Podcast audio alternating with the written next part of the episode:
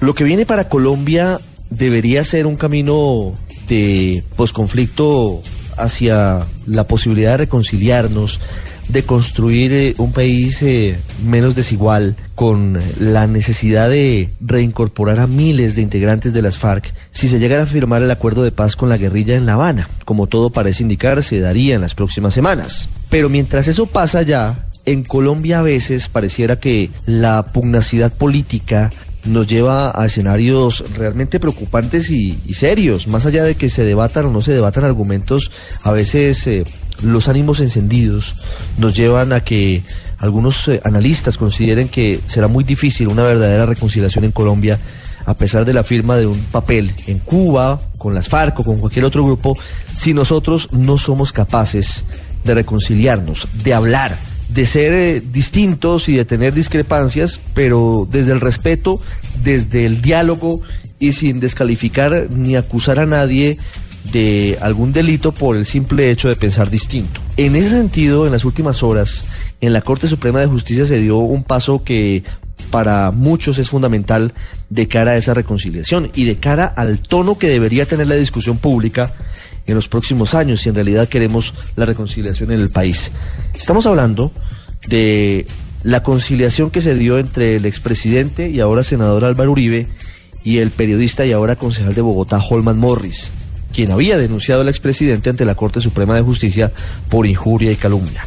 Holman, buenas tardes. Muy buenas tardes, Ricardo. Estás en todo lo cierto con el preámbulo que acabas de hacer. ¿Qué fue lo que pasó en el caso puntual para luego avanzar hacia la idea que estábamos comentando? ¿Cuándo interpone usted eh, la denuncia contra el expresidente Uribe y por qué caso es en particular? El 14 de septiembre del año 2014 se produce un debate importante en el Congreso de la República liderado por el senador Iván Cepeda. En medio de ese acalorado debate, el presidente eh, senador Álvaro Uribe Vélez se levanta la sesión y no sin antes decir que eh, Canal Capital, el canal público que yo gerenciaba para ese momento, eh, era le hacía apología al terrorismo. En consecuencia, y como gerente del Canal Capital, que me ordena la ley, que tengo que velar por el bienestar, por el bien de la empresa pública que gerenciaba en ese momento, no me quedó más remedio que denunciar ante la Corte al senador Álvaro Uribe Vélez.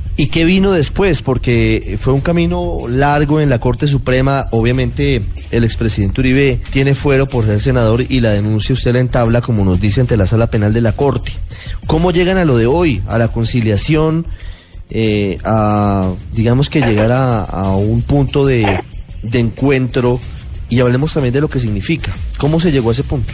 Eh, la Corte nos había hecho tres llamados durante estos últimos años eh, de acción de conciliación. Yo había asistido a los mismos, el presidente Uribe había enviado escritos, en fin, pero ya esta era la última oportunidad para llegar a una conciliación. Yo quiero rescatar aquí, Ricardo, lo siguiente, quiero rescatar la actitud del magistrado Fernández, quien como operador de la justicia, cuando nos ve sentados en la sala, al senador Uribe y a mí, nos hace un llamado casi implora que nosotros lleguemos a una conciliación por el bien de la justicia, por el bien del país. Y ahí hubo la primera conciliación con el presidente Álvaro Uribe Vélez después de muchos años. ¿Cuánto tiempo dura esa charla y cómo llegan a la conclusión de que, de que hombre, de que hay que conciliar, que él le rectifica lo que dijo sobre ustedes, sobre el canal Capital?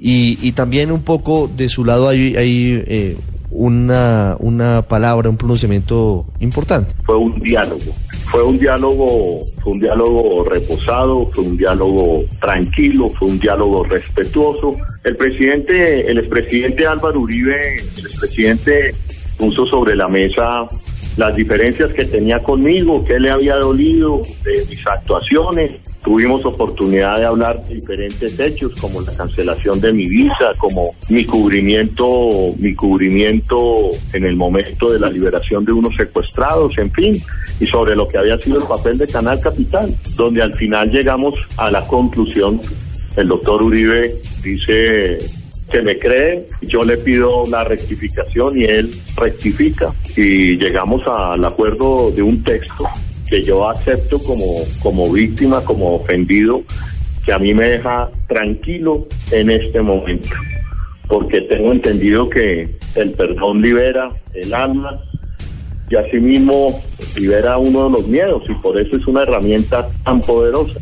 Holman, ¿usted llegó a pensar en algún momento que un escenario como este, de sentarse, pues no literalmente, pero como si se hubieran sentado a tomar un café con Álvaro Uribe a discutir diferencias, se hubiera dado después de todo el contexto de lo que usted nos ha recordado, que ha sido una relación tan tirante y tan difícil desde cuando él fue presidente? Mira, Ricardo, yo, yo tengo que confesarlo que si hubiera, si hubiera pasado esto unos meses atrás, unos años atrás, seguramente no hubiera llegado a una, a una conciliación.